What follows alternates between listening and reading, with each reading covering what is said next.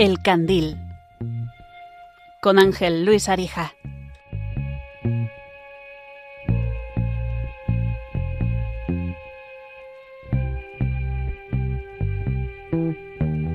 Quiero que veas el atardecer cuando el sol empieza a caer y tras él las farolas se encienden.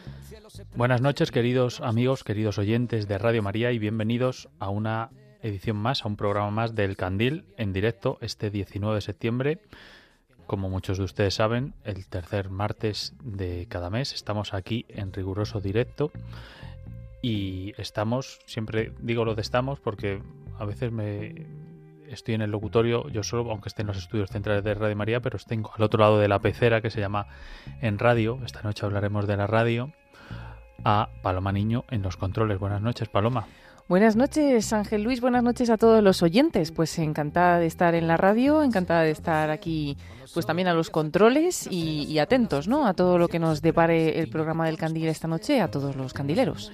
Y digo que vamos a hablar del programa de la radio, enseguida les cuento en el sumario quiénes van a ser nuestros invitados o de dónde vamos a sacar esos cortes que van a dar raíz al, al, al tema del programa de hoy, que se trata de nada menos que del valor de la vida. Ya saben que este es un programa que habla de valores. Entonces, hemos tenido a bien, sugerido en, en Buena Lid por Paloma Niño, que hablara- habláramos de un valor que sin el cual no, no tendrían cabida el resto de los valores, que es la vida misma. Y bueno, ¿en qué radica este valor ¿no? de, de la vida humana?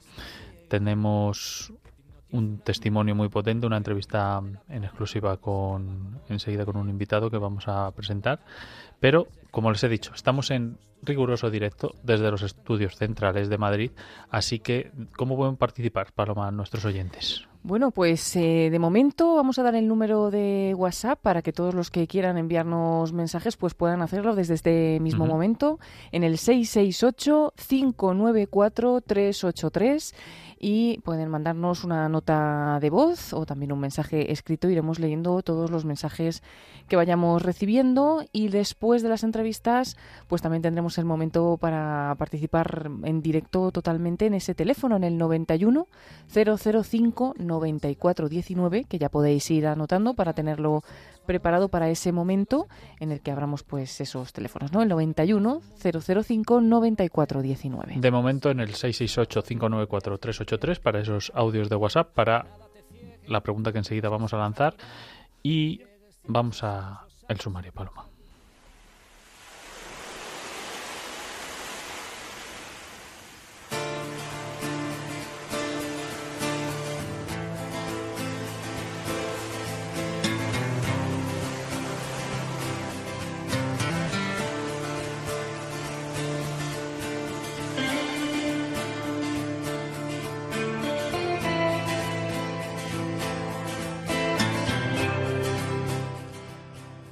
Sacaremos algunos cortes de audio, entre ellos del filósofo Jorge Bucay,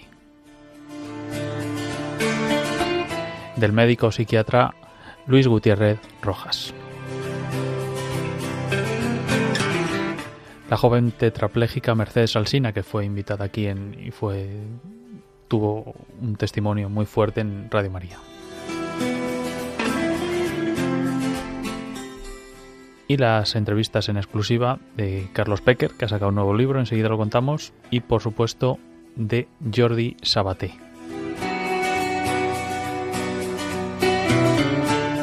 Bienvenidos al Candil. Vamos a lanzar enseguida la pregunta que se trata, Paloma, Sí, vamos a lanzar como siempre esa pregunta que nos gusta lanzar a los oyentes que, que ya están atentos al otro lado y vamos a preguntar por ese valor de, de la vida.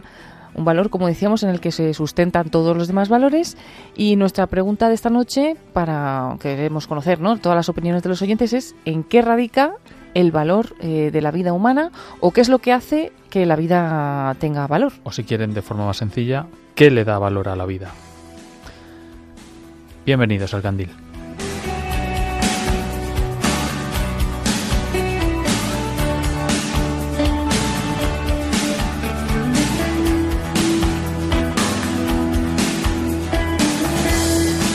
Las leyes salvajes empañan mi huida. El estanque no para de crecer. Tanto sube el nivel. El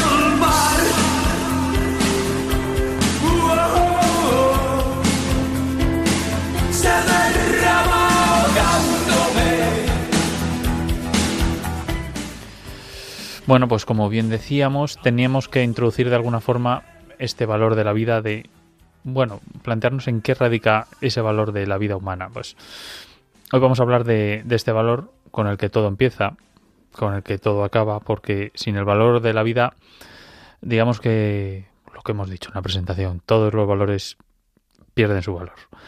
Nada puede estar por encima del valor de la vida misma, no solo la de unos pocos, sino la de todos. Algunos dicen que es el más importante es el más primitivo de los valores, ¿no?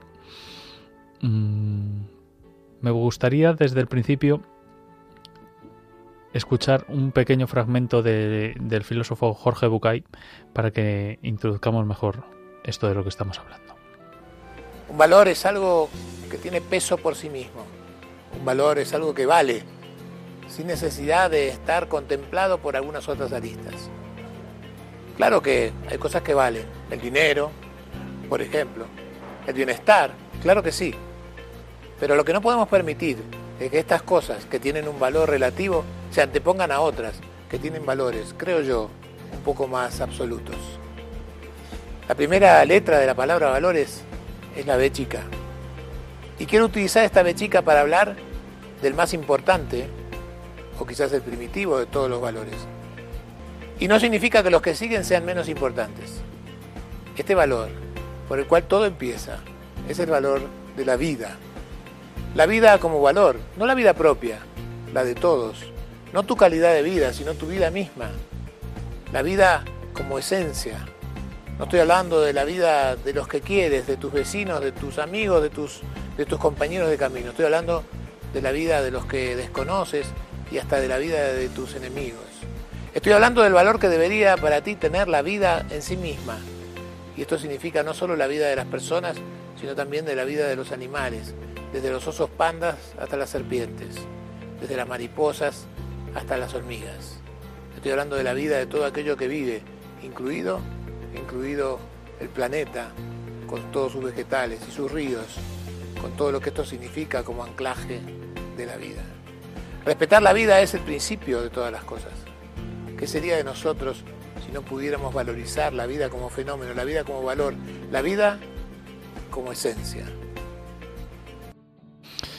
Bueno, aquí Bucay ya sabemos cómo, cómo es un poco, que habla un poco de la, de la vida en general. Entonces, como le gusta a Paloma decir eso de aterrizar la vi- de, de lo que estamos hablando, deberíamos hablar más en concreto de la vida humana, que es algo con un valor más intrínseco en, en la propia vida, ¿no? Y la, la, la propia vi- la propia vida humana dignifica la, la, la vida en general. Dime, Sí, Paloma. como él decía, ¿no? Ese valor absoluto que pues que no tenemos que buscarle características a la vida para que para que sea pues valiosa, ¿no?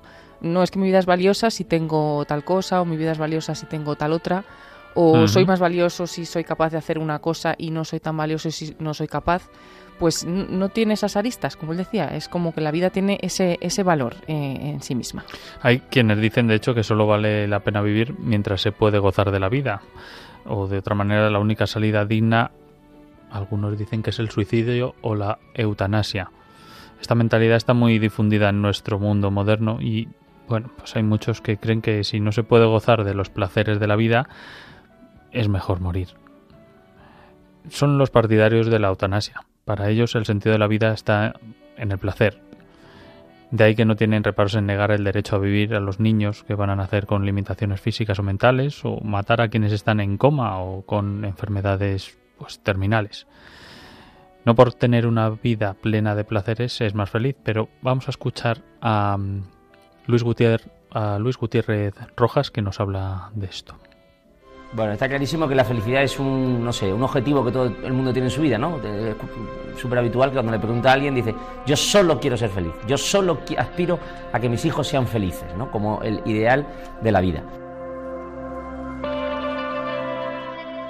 Y la felicidad creo que tiene mucho más que ver eh, con la aceptación de momentos de tu vida en las cuales las cosas no salen, o la aceptación de que no lo puedes tener todo. Y claro, efectivamente hay un montón de libros, un montón de, tratados, de decálogos, de, manuales que hablan del término felicidad. En mi opinión, creo que hay una cierta tendencia a dar una visión de la felicidad un tanto caduca, un tanto fría, un tanto, podríamos decir, inasumible, porque viene a plantearse que la felicidad es un estado permanente, eterno, continuo de alegría, de satisfacción, de bienestar. Eso lo vemos mucho en las redes sociales y creo que genera mucha frustración. Dice, todo el mundo es feliz menos yo. Todo el mundo está contento. Eh, debemos irnos a una de las revistas del corazón, ¿no? Pues unas casas espectaculares, unas mujeres espectaculares, unos maridos fantásticos y unas casas impresionantes. Y ahí todo el mundo es feliz. Pero bueno, la realidad es que eso no es así. Como se decía, los ricos también lloran y en todos los sitios cuecen habas.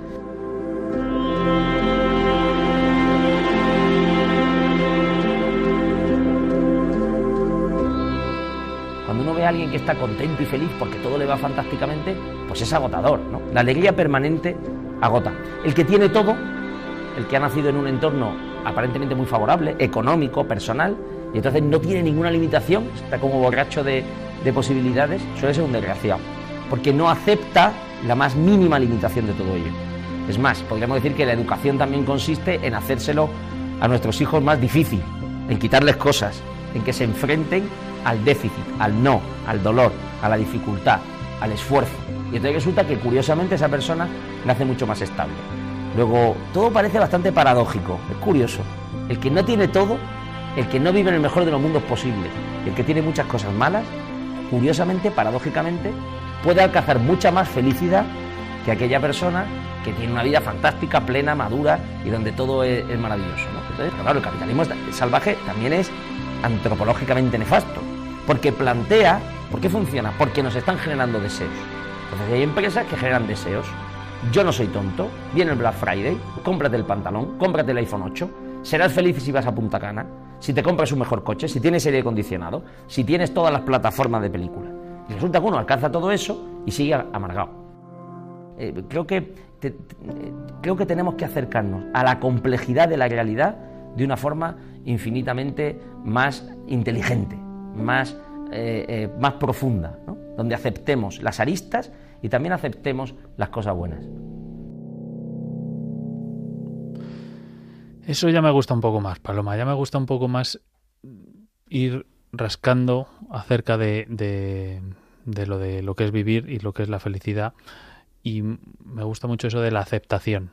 Mm, no digo que yo lo cumpla, ¿eh? O sea, no digo que, que, que esto es como lo de dime lo que tienes que hacer, pero no lo que yo haga, ¿no? Eh, lo de la aceptación me llega porque lo veo todos los días y esta mañana cuando, cuando venía hacia la radio veía a un, un hombre empujando un carro, un pobre, y con una sonrisa en la cara que no podías ver la pobreza, solo podías ver la sonrisa que tenía. No lo sé, obviamente no tenía mucho esa persona, pero a lo mejor había aceptado lo que lo que la vida le había dado y era feliz sin tener grandes cosas. Como nos decía este, este audio como hemos oído, ¿no? de Luis Gutiérrez, pues eh, al final también nos plantean muchos deseos, nos hacen tener pues deseos de, de, mil cosas que realmente no necesitamos, pero ese deseo pues está en el, en el fondo de nosotros, cuando lo conseguimos queremos otra cosa, luego otra cosa y no somos felices. Y muchas veces pues cuando menos tenemos o cuanto menos tenemos pues cuántas veces no se habla de, las personas que menos tienen al final son mucho más felices y lo escuchábamos también en este en este audio.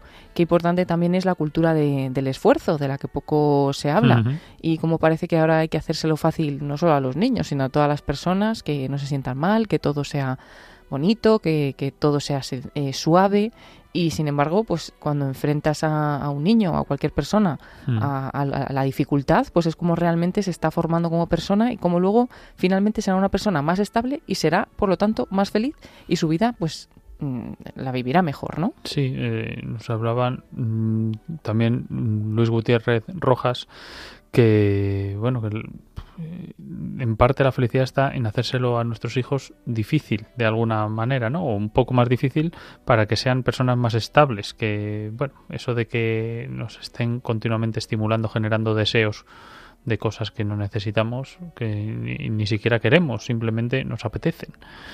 Pues bueno, no, no nos va a llevar a, la felicidad. Pero bueno, nos estamos desviando un poquito, porque estamos hablando de la felicidad y lo que estamos hablando es del valor de la vida. Y se hace mucho la pregunta esa de que eres feliz, y ante esa pregunta lo normal es que miremos dentro de nosotros mismos y bueno, pues lo pensemos, ¿no? Al menos nos lo planteemos y, y busquemos esa manera. O no. Y entonces quizá estamos buscando mil cosas que no tenemos y a veces respondemos directamente que, pues que no somos felices cuando vemos lo que tenemos alrededor. Pero me gustaría que escucháramos un testimonio de aquí, sacado de esta casa, de, de quién es, Paloma. Bueno, vamos a escuchar a Mercedes Alsina, como cuenta eh, algunos aspectos de su vida y cómo afirma rotundamente que es feliz, que como estábamos comentando ahora, ¿no? Que, sin necesitar tampoco poder eh, pues moverse demasiado porque es una chica que es tetrapléjica desde hace más de 36 años pues eh, mm, impacta cómo afirma con esta pues con esta alegría y, con esta rotundidad eh, pues cómo su vida tiene mucho valor y cómo es muy feliz. Y bueno pues estoy aquí después de 36 años de tetraplegia feliz pues acompañando este ratito he hecho muchísimas cosas en la vida que quizá gente que puede andar, que tiene una vida pues quizá más normal, no ha hecho. He subido incluso a un globo, he viajado, tengo un trabajo que me encanta y bueno, pues soy una persona feliz. También quiero decir que cuando hablan de muerte digna de nuestra sociedad, se nos dice que para ser feliz pues tiene que ser todo perfecto y que parece que el sufrimiento pues va a dejar de formar parte cuando aprueben la eutanasia, se, se acabará con las personas que están sufriendo, con el aborto se acabará con los niños que tienen una dificultad y realmente todos sabemos que el sufrimiento siempre va a estar presente en la vida, pero es verdad que el sufrimiento no tiene por qué quitarnos la felicidad. Lo importante es que cuando se presente en nuestra vida pues sepamos afrontarlo, ¿no? Y eso, evidentemente, no lo podemos hacer solos. Yo soy una persona afortunada, sé que gente, pues cuando me ve, si no me conoce ya, pobre chica, ¿no? Una chica, pues que lleva 36 años en la silla de ruedas, que tiene un 99 de discapacidad. Pues yo, la verdad les diría, estáis muy equivocados, soy una persona afortunada, no, más que afortunada. ¿Por qué? Porque Dios me regaló la vida, pero además me ha ido regalando un montón de cosas. Me regaló una super familia, unos padres maravillosos, ocho hermanos, muchos cuñados, 24 sobrinos, cuánta, cuánta gente que me quiere, muchísimos amigos, gente que me ha ido encontrando a lo largo de la vida que me ha puesto siempre las cosas fáciles. He podido estudiar una carrera que me encantó, tener un trabajo impresionante. Luego, además, tengo fe, con lo cual ya es la bomba, porque la fe es aquello que para mí es un pilar impresionante. Es aquello que pone luz en la oscuridad, que me consuela en los momentos de tristeza, que me da confianza, que me da esperanza y que me hace pensar que realmente, pues en esta situación, estoy cumpliendo con mi misión que mi misión aquí en la Tierra es pues hacer ver a la gente que desde una silla de ruedas, que a pesar del sufrimiento, se puede ser feliz. Pues ser un ejemplo, ¿no? Ese, eso que, que ya tiene como valor en la vida.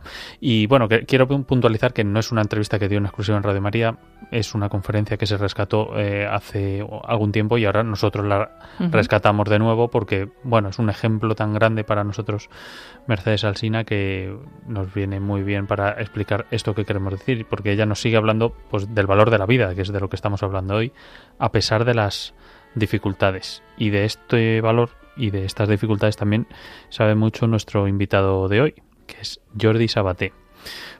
Por quien no lo conozca, bueno, les, les pongo en situación que Jordi Sabaté es una de las caras más visibles de la lucha contra la esclerosis lateral amiotrófica, el famoso ya, por desgracia, ELA, una enfermedad degenerativa, mortal y sin cura. En los primeros momentos en los que notó deficiencias físicas, pues fueron hace ya nueve años, alrededor de nueve años, y desde entonces le ha dejado sin poder hablar, sin poder moverse y apenas y sin comer y con dificultades para respirar. Mm, Jordi Sabaté Pons responde a las preguntas de, de esta entrevista y de otras que concede mediante un sistema de infrarrojos que lee el movimiento de sus ojos mientras se desplazan por un teclado virtual.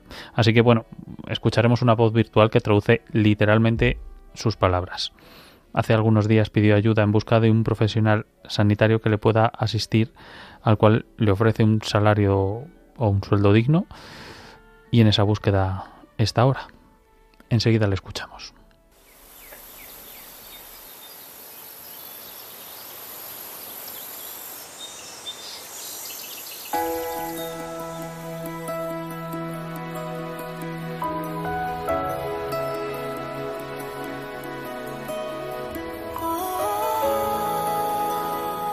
Están escuchando El Candil con Ángel Luis Arija. A la espera de un milagro, aunque llegue con retraso, ¿cuántas veces este tiempo nos ha robado un recuerdo? Que igualmente todo pasa, también cuando tú no quieres y te encuentras con tus años y con los sueños de siempre Dime Dios dónde está el valor de seguir adelante, también cuando quisieras quedarte. Dime tú dónde está el impulso que llega y que hace que al fin te levantes. Vas a salir a la calle y comenzar desde cero y darte cuenta que nadie, que nada puede el futuro es importante. Tú eres importante.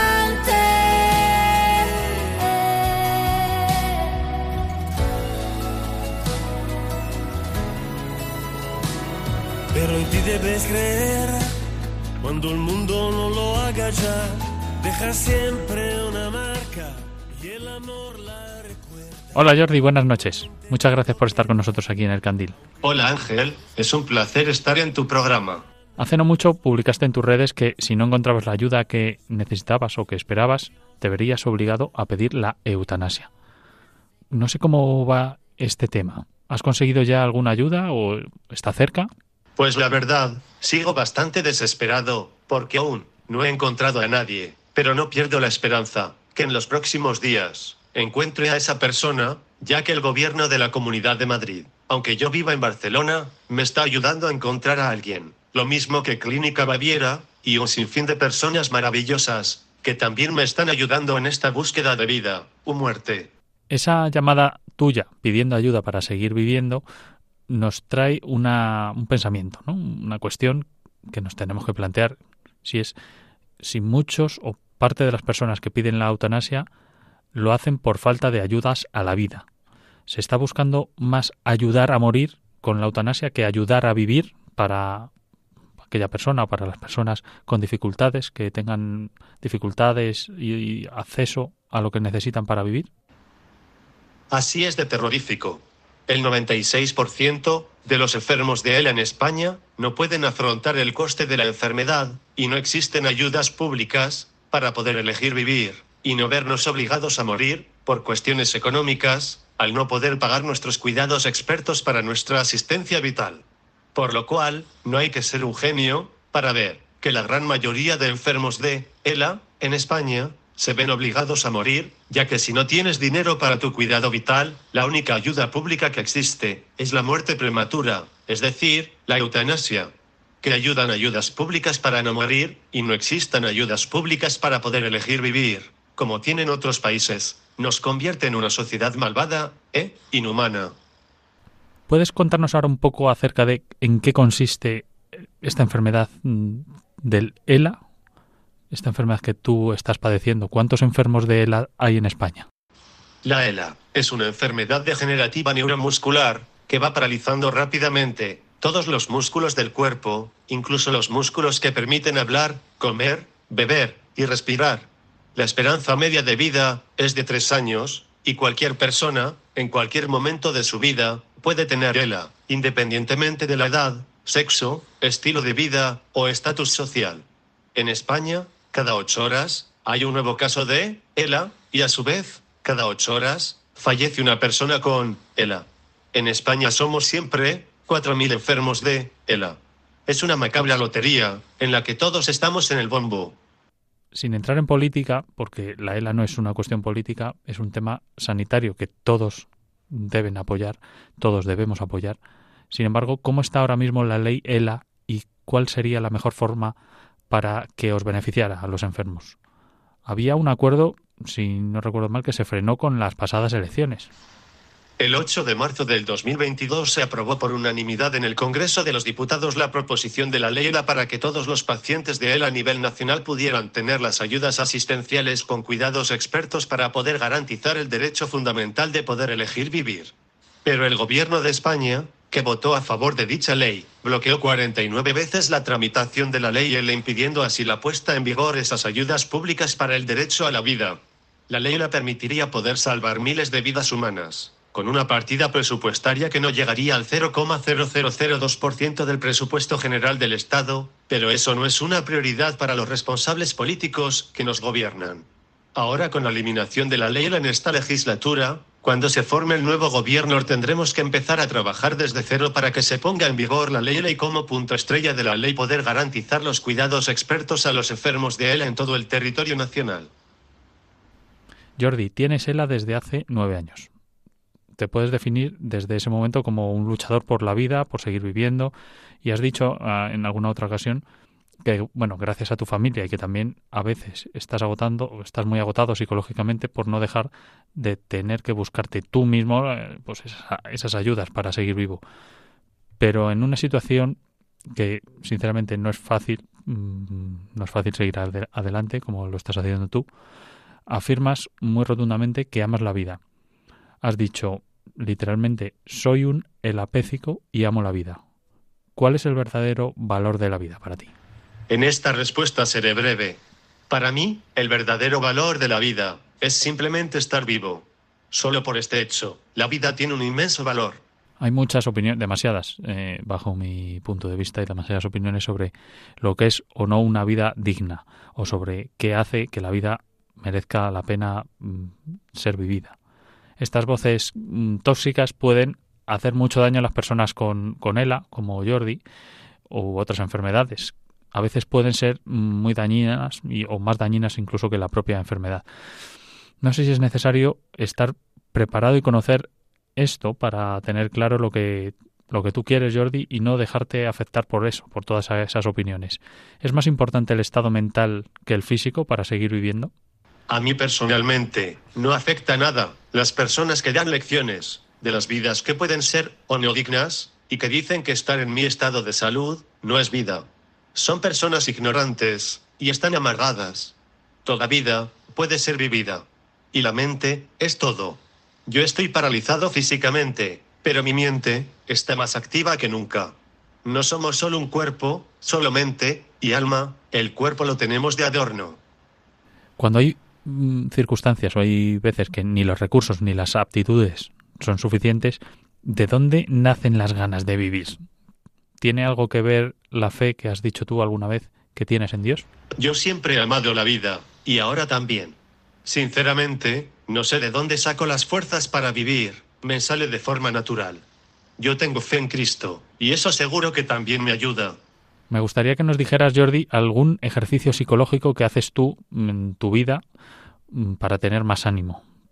No, sé si nos puedes poner algún ejemplo de cómo trabajas este tema o que le pueda servir a alguno de nuestros oyentes, de los que nos escuchan en este momento, que están enfermos o que estén pasando por algún problema ante el que luchar. El único ejercicio psicológico que hago es exclusivamente centrarme y dar prioridad en mi mente a todas las cosas que hoy puedo disfrutar y hacer, y jamás pienso en lo que antes podía hacer, y hoy ya no puedo.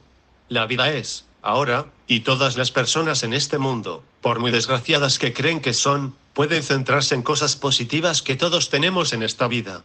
Jordi Sabate, muchísimas gracias por estar esta noche con nosotros aquí en el Candil, pues dando voz a los enfermos de ELA, que bueno, es muy necesario y es un ejemplo, eres un ejemplo para, para la vida, para el valor de la vida del que estamos hablando hoy. Muchas gracias, Jordi. Un fuerte abrazo, Ángel. Que Dios te bendiga, a ti y a todos los oyentes. ¡Viva la vida!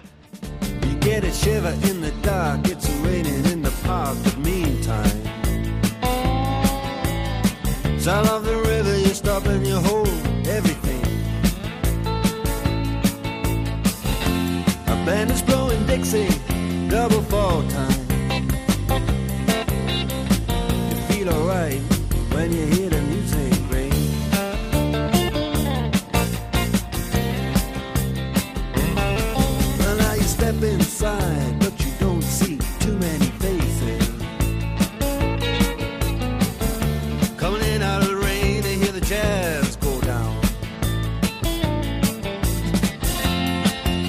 Competition in other places.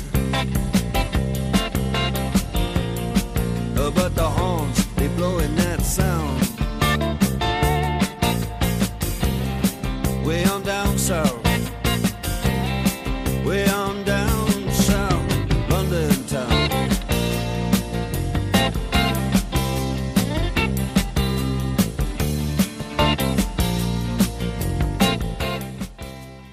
Mándanos tu audio por WhatsApp al 668 594 383 668 594 383.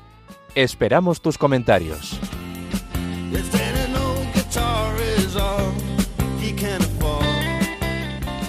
Pues han escuchado a Jordi Sabate, que la habrán visto también en televisión, en muchos, bueno, muchas entrevistas que ha dado, pidiendo este- esta ayuda de que hemos, que hemos comentado acerca de, bueno, pues eh, él pide, pues, da un sueldo digno a, algún pro- profesional sanitario y lo lleva pidiendo un tiempo porque, bueno, se le ha ido uno de los, me parece son tres profesionales sanitarios que trabajan con él. Sí, creo que alguno más, ¿eh? pero justamente se le ha ido uno y, y bueno, pues que, mm, que nos enseña, ¿no? nos muestra que sin esa ayuda eh, pues es elegir entre la vida o la muerte, porque es una persona que necesita ¿no? de, esa, de esa asistencia. Por eso lo está pidiendo pues con tanto énfasis. También pues nosotros queremos hacernos eco esta noche ¿no? de esta petición.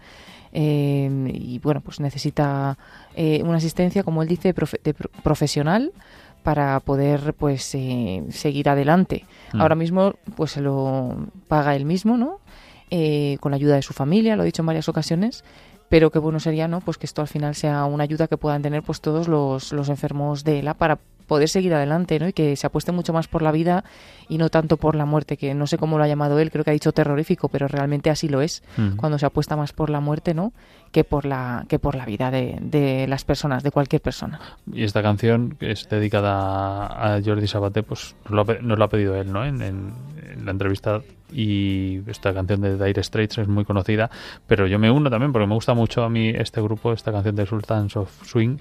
Y bueno, pues ya saben, Jordi Sabate es una de las caras más visibles de esta lucha contra, contra Lela, eh, en la cual hemos querido también pues participar nosotros de alguna manera, poner, poner nuestro granito de arena y invitarles a ustedes a que contesten a esa pregunta que hemos lanzado mediante audios en el, el 667 668 594 383 y qué le da valor a la vida, ¿no? Incluso lo podemos modificar un poco diciendo en qué puedes focalizarte tú para mejorar tu vida, ¿no? Pues, y ya hemos escuchado no solo a no solo a Jordi Sabaté, sino a Mercedes Alsina en la manera que, bueno, que ellos se focalizan o para ellos lo que tiene sentido, ¿no? Que es la vida en sí misma.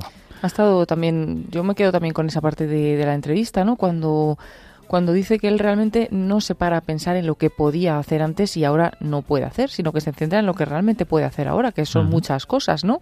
Entonces, eh, cada uno, pues en, nuestra vida ha dicho, podemos encontrar cosas positivas, ¿no? Pues eh, lanzamos esta pregunta también a los oyentes, qué cosas positivas pues se encuentran dentro de, su vida, ¿no? Para, para seguir adelante, a pesar de que pues tengamos dificultades en, otras muchas, porque todos las vamos a tener. Y bueno, aquí también eh, nos cogen el guante a la primera pregunta que, que preguntábamos sobre el valor de la vida y nos manda un saludo José desde Zaragoza que nos dice que la vida tiene tanto valor que incluso somos capaces de darla para defenderla. Bueno, pues es, muy bonito también. Es, eh, muy bonito este comentario. Gracias a José desde Zaragoza y animamos a todos a que manden esos comentarios. Acabamos de escuchar esta canción dedicada a Jordi Sabaté y vamos con la entrevista a Carlos Pecker.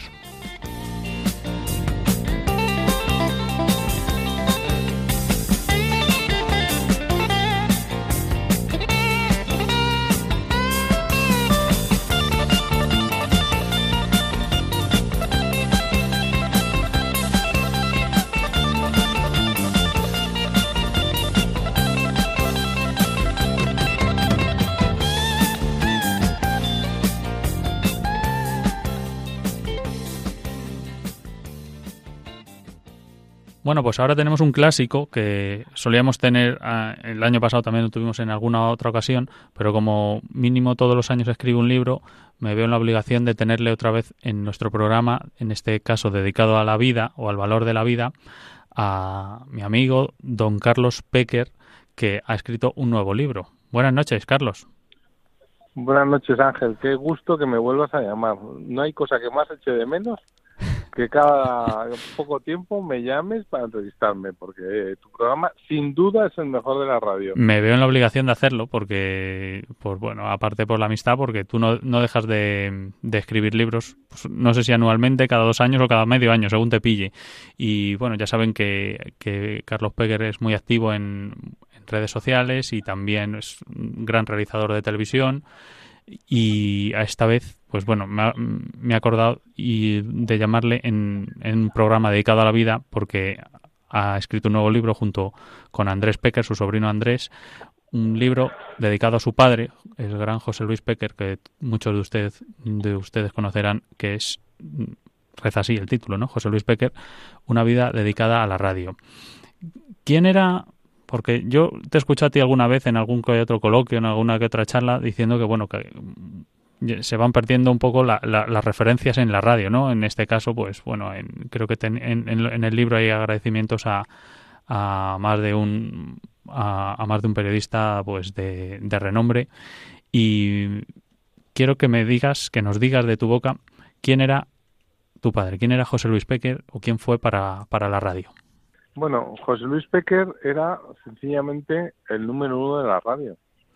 Fue eh, uno de, fue la columna vertebral de la cadena SER y con la mano de un niño te cuentas el, el, número de, de personas de esa categoría profesional y humana que él tenía, como Bobby de Grané, como, eh, no sé, Miguel Ángel Nieto, eh, Alicia, eh, Carlos Pérez de Lamal, eh, personas eh, que de verdad mm, hicieron de la radio lo que ahora es la radio.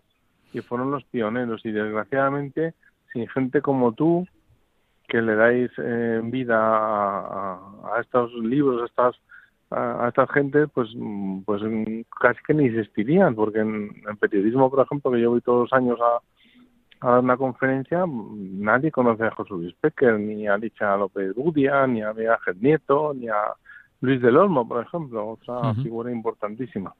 Bueno, es en resumen un poco historia de la radio que, que en, el libro lo encontrarán desde el primer momento, pues un poco hay un pequeño compendio, ¿no? De los años 20, de los años 30, de los años 40 de, de la radio, de cómo empieza, de los primeros orígenes en España, de dónde nace esa escuela de periodistas ahí en la calle Ayala número 5, si no recuerdo mal, que donde estudiaba tu padre y cuando se empezó a profesionalizar todo el todo el, sector del periodismo y de la y de la radio. Y yo quería preguntarte que bueno, José Luis Pecker, una vida dedicada a la radio sí, está muy bien, pero cuando dedicas tu vida a una profesión o porque es tu vocación o porque empiezan a hacer una vocación y eso empieza a reflejar en la sociedad, ¿qué dejas en tu otra vida, en la vida de puertas para dentro de, casa, porque claro, una vida dedicada, como dice el título, a la radio, también hace que mm, le prestes menos tiempo, menos dedicación a otra, a otra parte, ¿no? ¿Cómo lo notasteis eso desde dentro en la familia?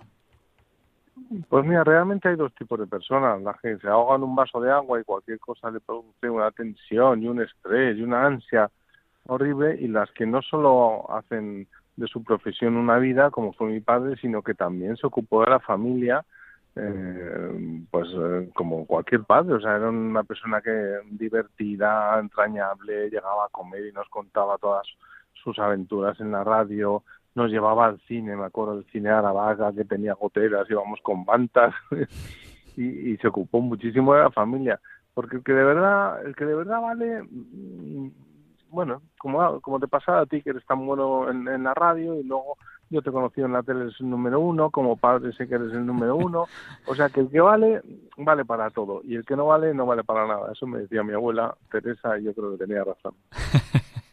bueno, menos mal que no, no salgo ya, no, no estoy en la tele en las cámaras y así no, no, me, no me ven que me pongo colorado. Pero yo te he escuchado muchas veces hablar de otra gran persona importante en tu familia, además de, bueno, de todos tus hermanos, ¿no? Pero que siempre se suele decir eso de que detrás de un gran hombre, ¿no? Hay una gran mujer.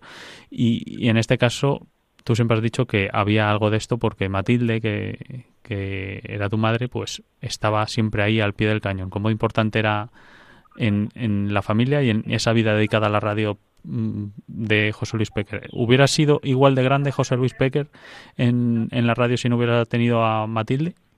Pues yo creo que no. Yo creo que, que Matilde, mi madre, su mujer, mm, era una número uno indiscutible. Y bueno, los que tenemos eh, parejas eh, de ese nivel, como te pasa a ti, como me pasa a mí con Rocío, eh, lo entendemos a la primera. O sea, yo no hubiese hecho nada en mi vida de la categoría que he hecho sin Rocío, ni, ni mi padre hubiese hecho nada sin Matilde, vamos, nada.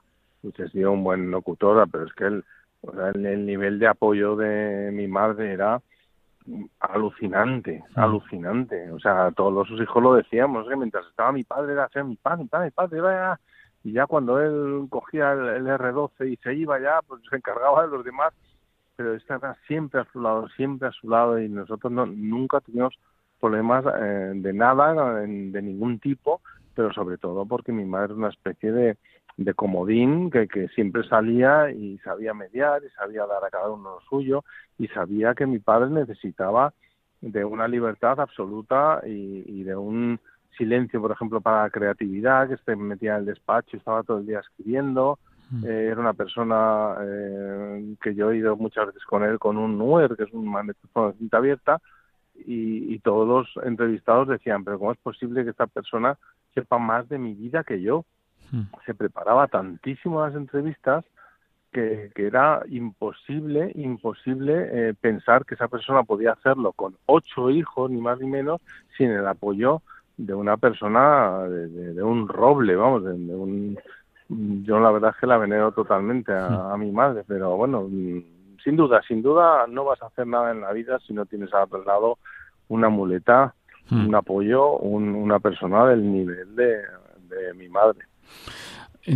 ¿Tú piensas que el, eh, el valor de la vocación hay que lucharlo también? Porque, bueno, José Luis Pecker al final fue un, fue un hombre de éxito en el periodismo, en la radio, aunque como dices tú, bueno, pues cada vez se, recuerdan menos a nuestro, nuestros referentes históricos, en este caso de los locutores de radio, ¿no?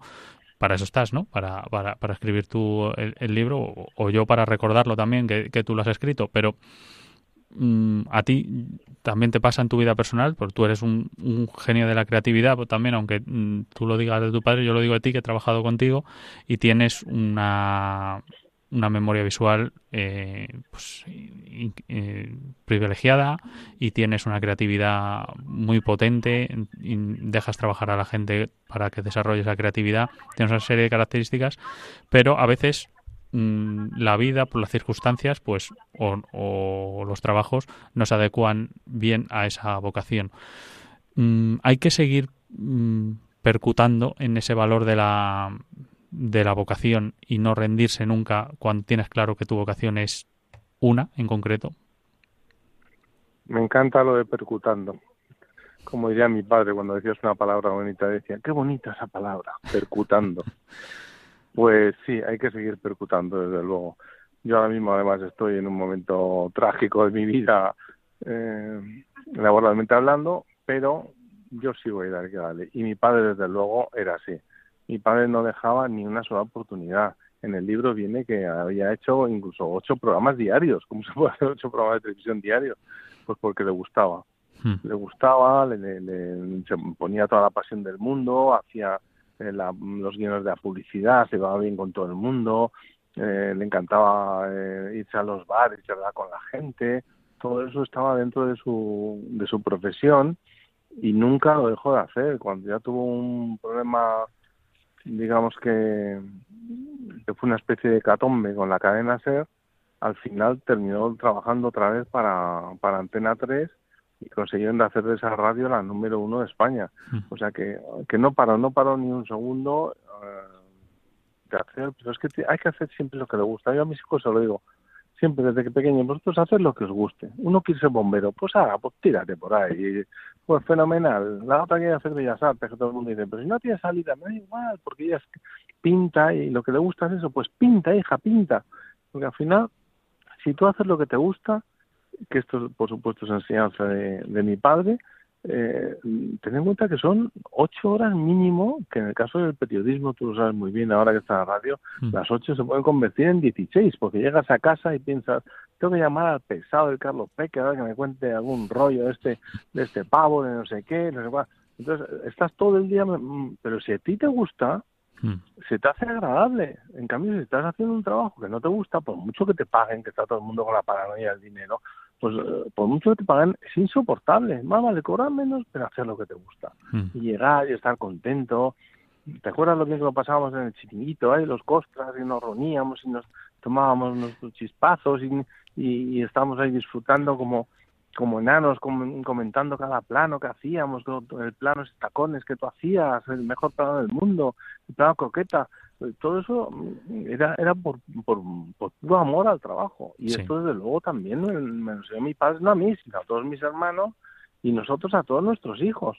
Tenéis que hacer lo que os guste en la vida, lo que os guste. Si te gusta hacer un programa de radio en Radio María que trata sobre esto y lo otro, pues hazlo. Y si lo consigues, vas a ver cómo vas a estar feliz, como te veo yo ahora mismo.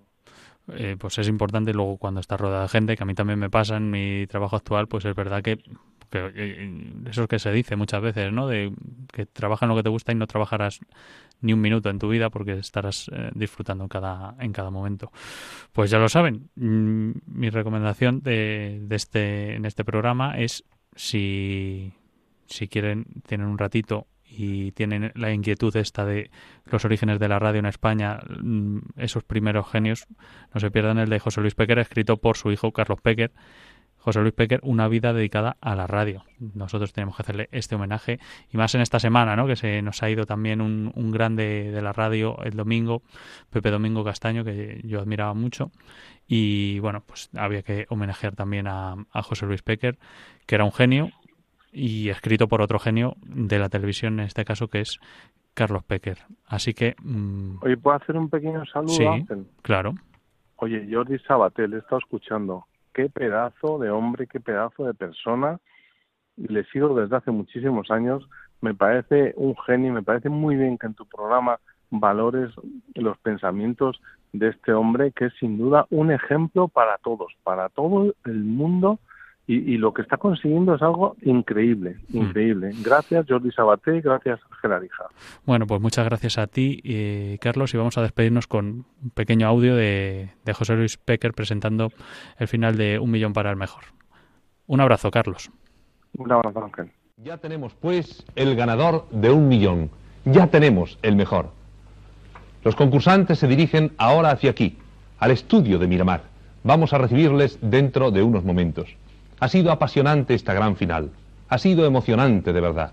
Ha habido comentarios para todos los gustos. Algunos se enfadó porque no triunfaba su provincia o ese muchacho tan simpático o la mujer del grupo o... Eh, bueno, hubo, como digo, para todos los gustos. Pero lo importante ha sido la consecuencia. Hace tiempo que no hablamos. Tengo tanto que contarte. Ha pasado algo importante. Puse el contador a cero. Sabes, fue como una ola gigante, arrasó con todo y me dejó desnuda frente al mar. Pero sabes, sé bien que es vivir, no hay tiempo para odiar a nadie, ahora sé reír. Quizá tenía que pasar, no es justo, pero solo así se aprende a valorar. Y si me levanto y miro al cielo, doy las gracias y mi tiempo lo dedico a quien yo quiero. Lo que no me aporte lejos, si alguien detiene mis pies, aprendería a volar. Se nos va el vino en catas, Paloma, como se suele decir. Ya son las 23.51 en directo y vamos a abrir, abrir los teléfonos del directo, el 91 005 94 19, para que nos nos llamen si lo desean y hablen sobre ese eso que le da valor a la vida. Y mientras tanto, algunos algunos audios que hemos tenido durante el programa. Sí, hemos recibido algunos de vuestros mensajes. Nos dice Hola desde Sevilla. Felicitaros por este magnífico y edificante programa El Candil. Ofrecéis mucho ánimo y esperanza. Para mí el sentido de la vida es por el grandioso hecho de haberla recibido gratuitamente de Dios y estar encaminada nuestra vida hacia la vida eterna. Pues muchísimas gracias a esta oyente desde Sevilla. Otro mensaje nos dice, buenas noches, eh, hermanos de Radio María, desde Ellín, Albacete. La vida la da Dios y solo Él la puede quitar. Bendiciones para todos. Eh, nos dice también eh, este oyente y se lo agradecemos. Y ahora escuchamos las voces de, de algunos oyentes que nos han enviado sus audios. Hola, buenas noches, Paloma Niña y compañía, que es que no me acuerdo cómo se llama el locutor. Me parece que es Ángel Luis, ¿no? Bueno, soy Paqui la Cordobesa. Para mí los valores en la vida es ayudarle a los demás, porque me siento súper feliz, nada más que sacándole una sonrisa a las personas.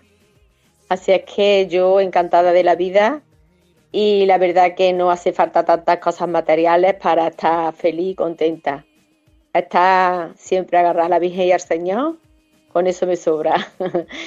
Venga, buenas noches, bendiciones. Vamos a escuchar ese, esa llamada de Lola de Burgos, que la tenemos al teléfono. Buenas noches, Lola. Hola, buenas noches. Mira, yo pienso que la vida es muy buena, un valor importantísimo porque es el Señor la que nos la da, pero también dice la salve que es un valle de lágrimas.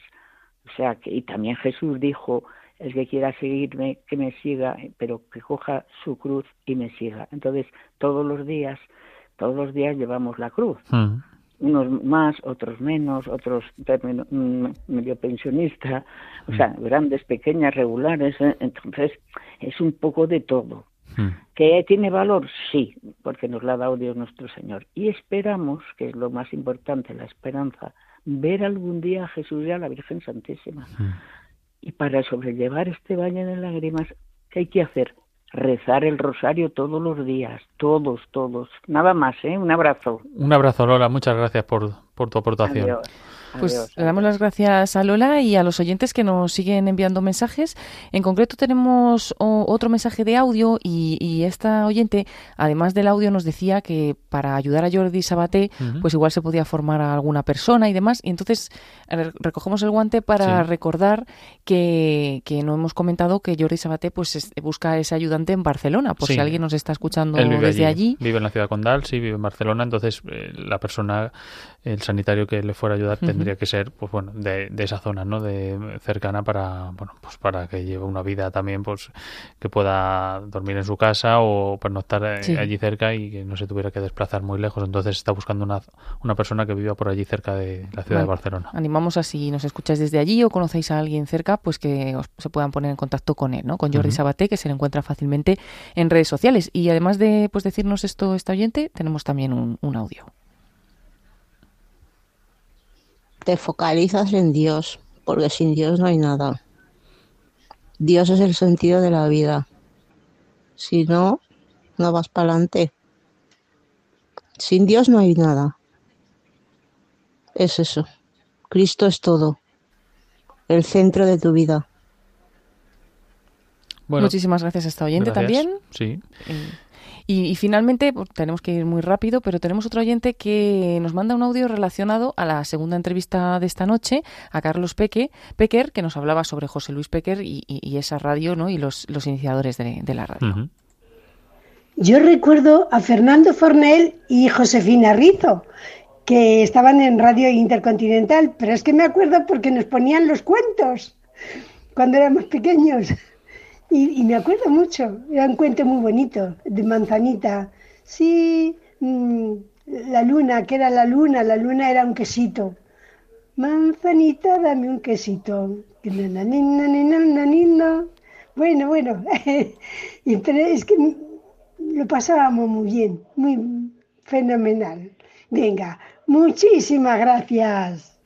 Pues muchas gracias a usted también por, participar en el candil de esta noche de 19 de septiembre, que está a punto de terminar ya este día a las 23.56. Ya nos quedan unos minutitos solo. Y me gustaría, ya que hemos acabado hablando de la radio, pues tener un pequeño corte, un pequeño audio y un pequeño homenaje también a otro grande de la radio, el que yo he admirado toda mi vida, desde que he escuchado la radio, que es Pepe Domingo Castaño. Me gustaría tener unas palabras que, él nos decía y que son muy, muy motivadoras y muy emocionantes. ¿Sabes lo maravilloso que es sentarte delante de un micrófono de radio cada tarde de domingo, gritar ese hola, hola con el que empieza tiempo de juego y saber que detrás de ese hola, hola hay un montón de personas que se hacen felices oyendo la radio? ¿Sabes qué, qué bonito es repartir felicidad?